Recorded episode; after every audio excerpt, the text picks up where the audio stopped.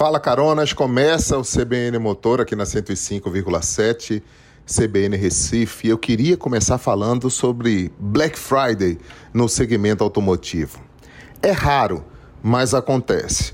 Algumas empresas, elas colocam o estoque mais antigo a preço de nota fiscal de fábrica.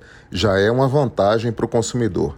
E algumas fábricas também elas fornecem bônus e condições especiais nessa semana que remete a um gatilho de muitos descontos, quando no Brasil, se a gente não pesquisar, pode cair naquela pegadinha, né? De um preço tá diferente, mas que na verdade não tem nada de novo nesse negócio. Portanto, a recomendação que eu sempre falo para vocês é que você enxergue as vantagens e veja as oportunidades, porque tem muita gente repetindo a campanha do começo de novembro, a gratuidade do, de mais um mês ou quase dois de IPVA, né? porque se você comprar agora já em placar, tem que pagar o IPVA de novembro. Lucas, você que assina os trabalhos técnicos aqui, junto com o J. Geraldo, manda ver nessa vinheta que eu adoro escutar, porque o CBN Motor está em São Paulo para ocasião do lançamento da Honda Saara 300. Moto é uma coisa que eu preciso falar mais por aqui e a gente vai tocar nesse assunto. Vamos nessa. CBN Motor. Apresentação Jorge Moraes.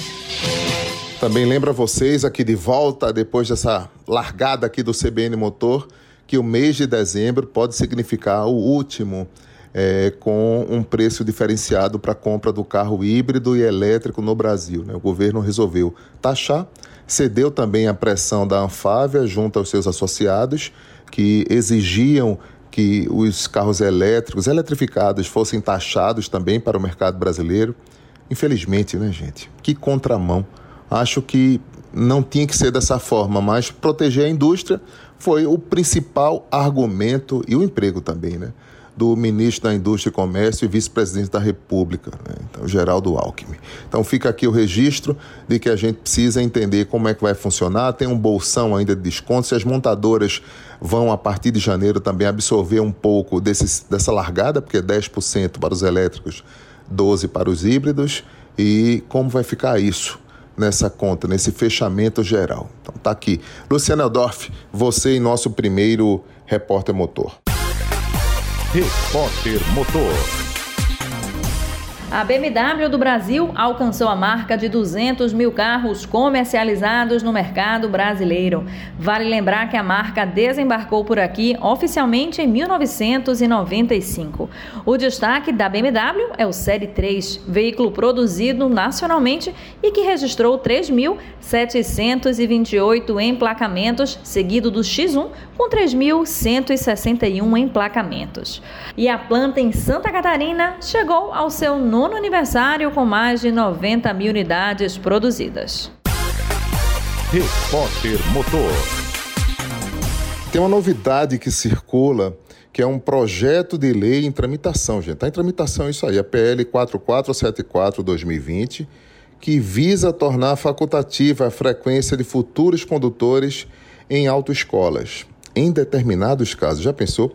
O que pode alterar todo o processo de primeira habilitação autoria do deputado federal Kim Kataguiri, ele é do DEM de São Paulo, o projeto propõe que os candidatos à carteira de habilitação das categorias A e B não sejam obrigados a frequentar a autoescola para realizar os exames teóricos e práticos. Pelo amor de Deus, gente.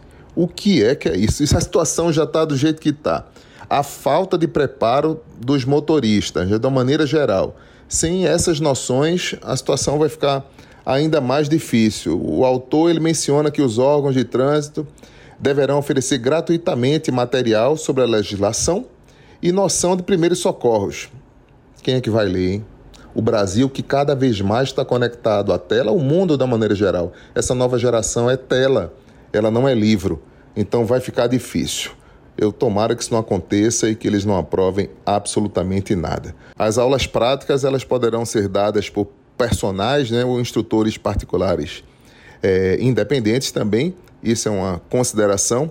E o profissional deverá ser credenciado pelo órgão público. É complicado. Possuir habilitação na categoria pretendida pelo candidato deve ter no mínimo aí uns cinco anos. Corredor X, você toca aqui comigo a sua primeira participação. Corredor X. Olá, Jorge Moraes, Luciana Caronas da CBN. Jorjão, hoje nós vamos falar sobre uma pesquisa da IC Cars. Essa empresa, ela fez uma análise do que é, do que em cinco anos de depreciação e de valorização. Valorização é o crescimento do preço pago por um veículo. Às vezes você compra um, um, carro e ele começa a subir de preço. Vamos dar um exemplo. Você compra um Volkswagen Fusca. Né? Se ele estiver em bom estado, a tendência é que quanto mais o tempo passe, mais ele sobe de preço. E a depreciação é a desvalorização. Ela trouxe detalhes muito interessantes. Um deles, os elétricos depreciam mais do que os veículos a combustão caindo cerca de 50% em cinco anos. Isso é natural porque a eletrificação é uma tecnologia nova e caríssima. Então, quem vai comprar um carro elétrico usado sabe que vai ter que fazer uma manutenção próxima muito cara, que é a troca da bateria. Os híbridos depreciaram mais ou menos a metade. E o outro dado interessante, quem menos depreciou são os veículos mais conservadores e esportivos. Isso é, é outro dado também que nos surpreendeu. O que é que é, nós podemos tirar de, é, de leitura né, dessa, dessa análise? É que aqueles veículos que quebram pouco, que têm uma manutenção barata em relação ao seu preço, mantêm o seu valor menos depreciado. Então, fica esse critério aí para o nosso carona, quando for comprar um carro, avaliar. Daqui a pouco a gente volta. CBN Motor. E você está achando que a Toyota vai simplesmente tirar o Yaris sedã de linha, gente? Não vai não, porque os sedãs compactos continuam ainda em certa evidência no mercado, os médios têm perdido cada vez mais espaço e a Toyota ela está aí enxergando essa possibilidade. É, e a gente está vendo isso nos bastidores, né? Os colegas lá da Autosport, eles foram ao Chile testar o novo Yaris sedã que pode tirar o sono do City. Acho que isso pode acontecer. De que maneira? A gente entende que a Toyota vem aí com a aposta do Yaris Cross. Esse carro vai ser híbrido flex no mercado brasileiro, mas a categoria de sedã não vai estar tá tão esquecida assim, principalmente quando se trata do sedã compacto. Eu entendi essa semana que pesquisando, gente, o novo Corolla já tem bônus de até 10 mil reais. Ou seja, o carro acabou de ser lançado é um Corolla que é clássico na tradição do segmento, mas eles precisam bonificar sedã porque a busca pelo Cross tem sido muito maior, pela versatilidade do SUV. Né? O modelo já foi registrado no Instituto Nacional de Propriedade Industrial, INPI. Ele foi lançado na Tailândia no começo do ano e está em sintonia com o nosso mercado, por exemplo.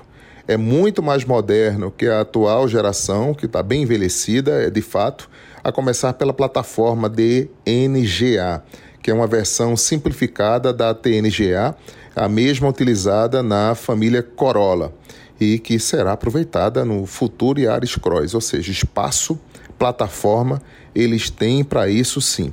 Resta saber o que vai acontecer, porque comparado ao antigo Yaris, o novo cresceu, são 4,42 metros de comprimento, tem meio centímetro a mais, é pouco, mas é significativo. E 2,62 de entre eixos, é um bom espaço interno.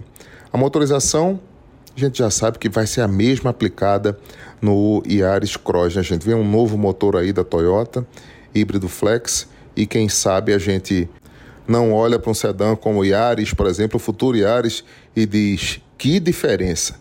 Mas assim, está mais buscando o espaço e a versatilidade do Versa da Nissan, que tem um espaço interno gigante e com um visual bem mais jovem, bem mais atraente que o próprio Corolla Sedan. Tá no momento de chamar aqui Gustavo Schmidt para ele bater um papo com a gente e falar desse espaço dos sedãs médios que está cada vez menor. Papo com Schmidt. Olá, Carona CBN, bom dia, Jorge. É um prazer mais uma vez estar com vocês nesse nosso bate-papo de todo sábado pela manhã.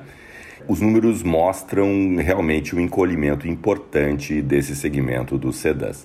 Se a gente analisa o ano de 2022, foram um pouquinho mais de 290 mil sedãs vendidos no Brasil, o que dentro do mercado total representou algo como 15%. Nesse ano de 2023, eles continuam encolhendo, num ritmo um pouco menor, mas a previsão é que se feche o ano de 2023 com 12, no máximo 13% dos veículos vendidos no Brasil de sedãs. E aqui nós englobamos todos os sedãs, os sedãs pequenos, médios e aquela categoria que chamamos de premium. Se a gente analisa esse ano, por exemplo, entre os 50 carros mais vendidos do Brasil, nós temos apenas oito modelos de veículos sedã.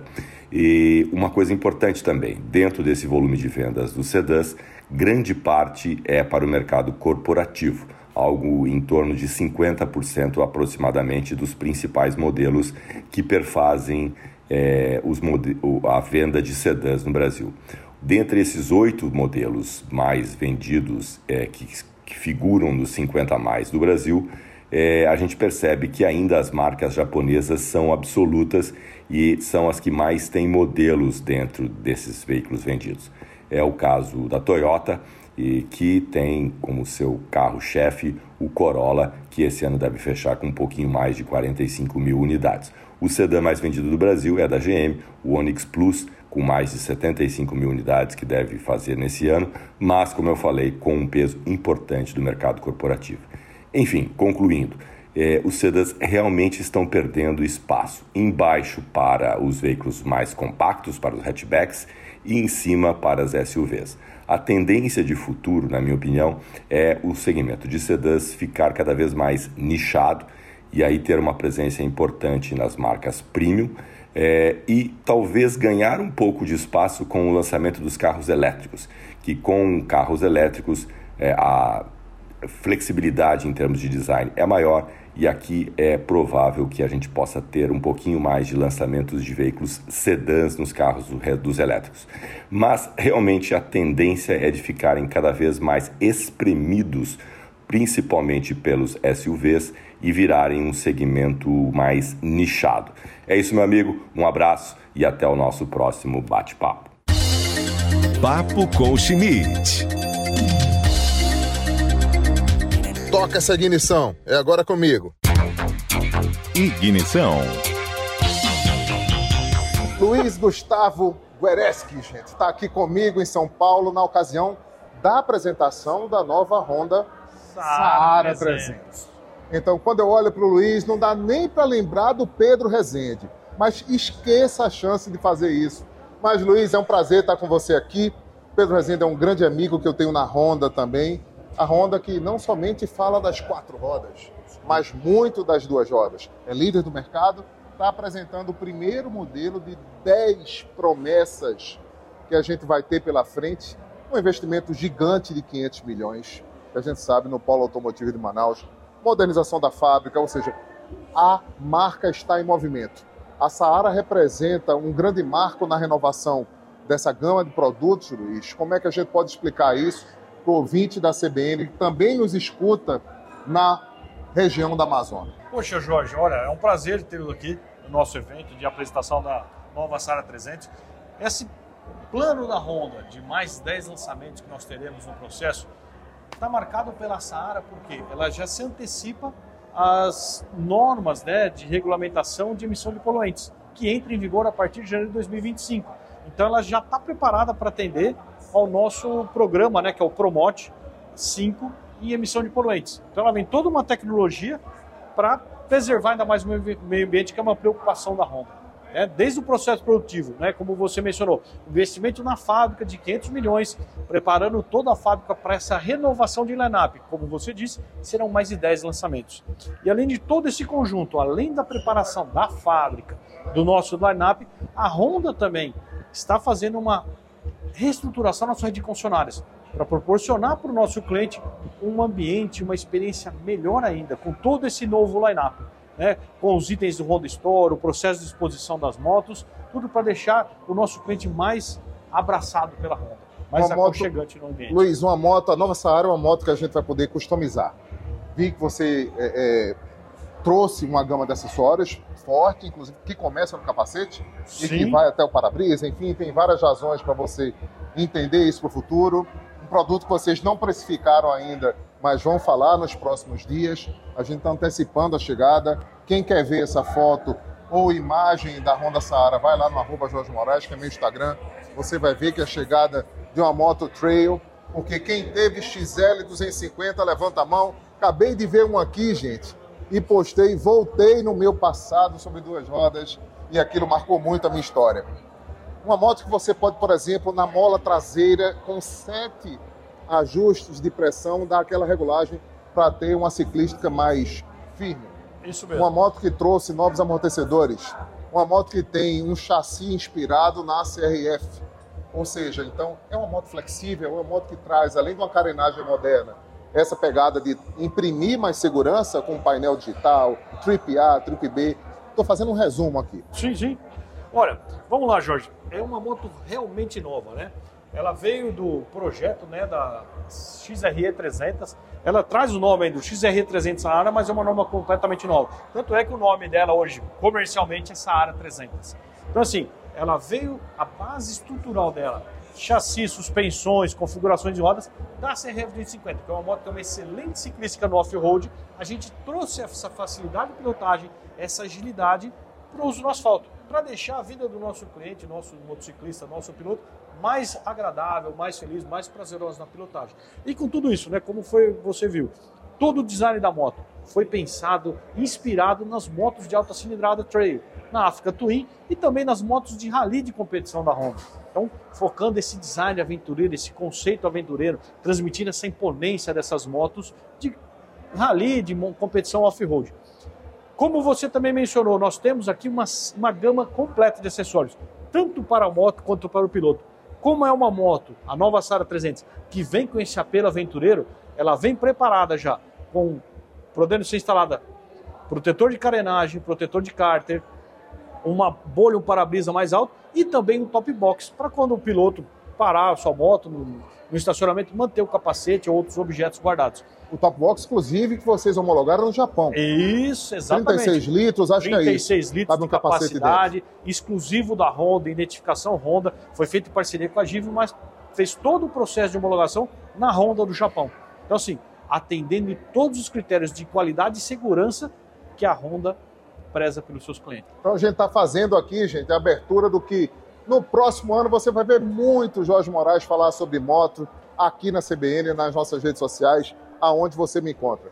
Luiz, é um prazer falar com você. Até a próxima e até o Recife. Igualmente, eu tô achando Jorge. que o, o ride dessa moto vai ser lá por Pernambuco em janeiro. É, né? vai ser, vai ser na região nordeste do nosso país. Teremos nu- muitas novidades aí para vocês por lá. Até a próxima. Até a próxima. Obrigado. Ignição. Corredor X, é você em mais um bate-papo aqui com a gente. E aí, Jorjão, estamos aqui de volta para falar de vendas online. Essa semana recebemos uma provocação perguntando se as concessionárias estavam com os dias contados. E ele menciona uma coisa muito interessante que é a Hyundai abrindo uma loja na Amazon. Olha, isso depende do- de cada mercado. Né? Nos Estados Unidos, a Tesla, desde o início, ela vende carros pela internet. Um amigo meu comprou um carro nos Estados Unidos, todo online, foi no shopping center, teve uma experiência, fez um test drive no carro e o carro foi entregue na casa dele através de, um, de, uma, de uma prancha, igual como você compra uma geladeira, como você compra uma máquina de lavar no comércio online. Eu vejo isso como mais um braço de venda. Mas as vendas online no Brasil de produtos que dependem de uma sensação, de um conhecimento, elas ainda são parte de um modal. Mas não acredito que as concessionárias, respondendo à pergunta do nosso ouvinte, vão acabar. Porque a concessionária, ela traz uma experiência, ela tenta atrair um consumidor que às vezes não está nem interessado em comprar aquele carro. Ele foi lá para comprar um carro usado e ele termina saindo com um carro zero. Então, esse ponto de apoio, quando a gente olha o grosso das vendas, é por concessionária. Não acredito que a venda online, tão fria, sem a sensação, consiga superar. Isso para essa geração que nós estamos vivendo. Para você que no futuro, sim, isso aconteça. É, é outra coisa também muito interessante que quando a gente percebe compra online de produtos com muito valor agregado, quem compra já conhece o produto. como eu disse, faz parte de um modal de venda. Não acredito que isso vá acabar com as nossas amadas concessionárias. Forte abraço, Jorjão. Corredor X. Ignição. Um dos maiores jornalistas do Brasil está conversando com a gente aqui no CBN Motor. Alex Rufo, meu amigo, você é o papa da, das competições esportivas nesse país, nesse país que tem o Reginaldo Leme, que tem você. Conversamos há pouco aqui em São Paulo, durante o lançamento da Honda Saara, Alex, que, sobre Fórmula 1. Teremos por mais um ano ou dois anos, se nada de errado acontecer, mais dois títulos para a equipe Red Bull e o Max Verstappen levando mais dos dois grandes troféus para casa. Qual é o seu sentimento? Primeiramente, super obrigado por essas credenciais todas. Algumas eu mereço, outras é exagero do amigo, né? Merece, meu querido meu Jorge Moraes. Mas eu vejo o seguinte: eu acho que é, é, é longeva. Essa supremacia é longeva. É só a gente pegar o histórico, Jorge, do que a gente viu na época de McLaren com, com o Senna e Prost, depois mesmo com o Vettel, quatro anos seguidos sendo campeão, Schumacher, não era Schumacher de Ferrari. Uh, uma equipe, quando começa a desenvolver um carro, é como na indústria automotiva. Esse planejamento é on the long run, ou seja, é a longo prazo, é para quatro, cinco anos. Então, esse carro que a gente está vendo hoje, do Verstappen, ele já foi projetado três anos atrás, quando ele já brigava feio com o Lewis Hamilton na pista. É, vale lembrar que aquela primeira briga que a gente viu, na verdade, era entre dois moleques. E não era Charles o carro Leclerc, inicial, né? e não, exatamente, era Charles Leclerc e, e, e Verstappen, porque ainda estava uma distância muito grande do Hamilton. Só que a equipe do Adrian Newey, ela chegou num ponto, num clímax, né, ou seja, na ponta da pirâmide, muito difícil de bater nos últimos dois anos e com uma diferença tão grande agora, Jorge, que isso pode diminuir a diferença para o ano que vem ou para 2025, mas não zerar essa diferença. A gente não tem grandes mudanças de regulamento, grandes mudanças de projeto. Essas mudanças aconteceram no ano passado e também nesse ano. Uh, o maior efeito, ou seja, o maior, o maior asset que tem a equipe Red Bull é a aerodinâmica. E os caras vinham aí enfrentando alguns problemas de potência no motor. Eles ajustaram a potência do motor, o projeto aerodinâmico continua perfeito. Tentaram, lá na corrida do Qatar, tirar aquela asa dianteira para ver se mudava essa supremacia. Nada O carro é aconteceu. um camaleão, Alex. Cara, é, Ele se adapta a tudo. é impresso- exatamente, exatamente o que você falou. Para tempo quente, tempo frio, com chuva, com É seco. um camaleão. o- um camaleão. Ah, se tem muita curva para a esquerda, muita curva para a direita, onde a gente falava lá na época do Schumacher, ele mesmo ele falava muito isso. Olha, essa pista aqui não favorece a Ferrari. E ele conseguia tirar na mão. Ele falava isso até como um teaser, olha, se eu conseguir alguma coisa vai ser lucro e vai ser no braço. Não era. É na competência da equipe. Uma época que lá atrás tinha um Ross Brown, tinha um Jean Todt e agora se tem o Adrian Newey. Cara, e, e- uma, uma competência dentro da equipe com Christian Horner. Eu, eu vejo o assim. Horner é o grande operador executivo. Exatamente. É como se o Adrian é o grande cérebro. Exatamente isso, exatamente. E Helmut Marko, o cara que faz umas merdas de vez em quando políticas, que tenta atrapalhar a equipe e mesmo ainda assim não consegue, né? Ao invés de ele promover uma sintonia boa entre os dois pilotos, quem faz isso, na verdade, é o Christian Horner e o Helmut Marko não é um cara agregador. Mas vamos lá. Chegou no momento a Red Bull que ela está com um carro perfeito, com um piloto amadurecido e perfeito, Os dois, né? é impressionante, não, impressionante o que esses caras têm consistência atrás do volante e frieza, saber esperar o momento certo, porque antigamente o Verstappen era muito ansioso, era moleque, como até hoje é moleque, só que amadureceu e amadureceu atrás do volante. Muita gente me pergunta, Jorge, com quem que eu compararia no passado o Verstappen com o ímpeto dele, com dois caras. Um foi campeão mundial, que foi Nigel Mansell, e mesmo assim andava com o carro desgovernado, colocava de lado e nunca teve esse amadurecimento que hoje o Verstappen tem. E o outro, Juan Pablo Montoya, que também andou muito bem na Indy, foi campeão e quando chegou não conseguiu controlar, não foi o carro, ele era rápido, ele não conseguiu autocontrole. O que a gente vê hoje do Verstappen é outra história, autocontrole e um carro perfeito. Alex, Nelson Piquet pode ser considerado um dos grandes pilotos do mundo, porque a humanidade fala muito da Ayrton Senna aqui no Japão, na Europa, em todo canto. Mas ele, Piquet, lá na, no mundo dele, é um crânio, não? Sim, um gênio. Eu digo assim, a Fórmula 1, ela criou alguns gênios. Alguns gênios nasceram na Fórmula 1. Então existe um excelente piloto, um gênio, para mim o Nelson está dentro desses gênios, e eu colocaria nessa lista um Jack Stewart, um Nick Lauda, não um James Hunt, um excelente piloto, mas não um gênio, Alan Prost, um gênio, Nelson Piquet, um gênio, Emerson Fittipaldi, um Carlos gênio. Reutemann, não? Uh, Carlos Reutemann. Um bom piloto, cara, não um gênio. É, não, não colocaria na linha do gênio, mas colocaria, por exemplo, o Emerson. Que ele correu numa época que ele brigava, imagina só, com o Jack Stewart, que chegou a declarar que ele tinha uma úlcera, e o Jack Stewart, o escocês, tinha mesmo, e o nome era Emerson Fittipaldi. Ele andava com o carro de maneira cerebral. Então, o lado da genialidade do Emerson, ele não era um cara extremamente rápido, não era um Jack Stewart, o escocês voador, mas ele era muito cerebral. Ele conseguia terminar um campeonato, ser campeão com duas ou três vitórias, mas pensando no campeonato. Hoje, ele teve uma oportunidade, não sei se você lembra, de andar do Goodwood no carro uh, que ele andou na, e também no carro do Schumacher, já todo com controle eletrônico. Ele falou, cara, eu não sei andar nesse carro. O Schumacher deu instruções para ele e ele valoriza muito essa nova geração de videogamers, que praticamente o cara é um videogame com alguém na orelha falando o que pode e o que não pode fazer. Então, gênios. E Nelson Piquet é um grande gênio, só que um gênio muito mais completo até. O, o Nelson começou trocando pneu numa equipe da, na Brabham do Carlos Reutemann, é, entende muito da graxa, como pouquíssimos pilotos. Ele descia do carro e falava, aperta parafuso. Pois é, ele, a, a diferença do Nelson para os pilotos de hoje. Hoje um piloto chega no box, a telemetria diz tudo que tem que ser feito no carro, a única coisa que, ela fala, que ele fala é o seguinte, o carro não está bom, o carro está bom. Olha, precisa melhorar ou deixa assim, não mexe para o treino de classificação.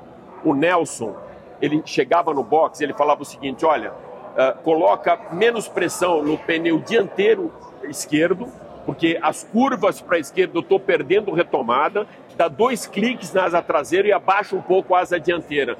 Não só ele sabia o que estava errado com o carro, mas ele sabia o que fazer para corrigir também. Então era um cara que vestia, a gente falava, ele tinha uma capilaridade com o carro.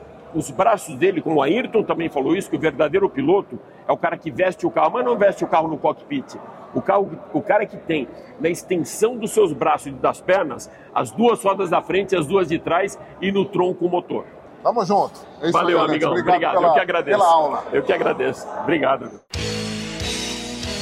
CBN Motor a gente encerra por aqui. Segunda-feira eu volto às 7h50 da manhã com Geraldo Freire e logo mais um pouco com Gessé Cioli lá em Caruaru, na CBN Pernambuco, do Grupo Nordeste de Comunicação. A gente se encontra porque se é para falar de carro, é para falar com a gente.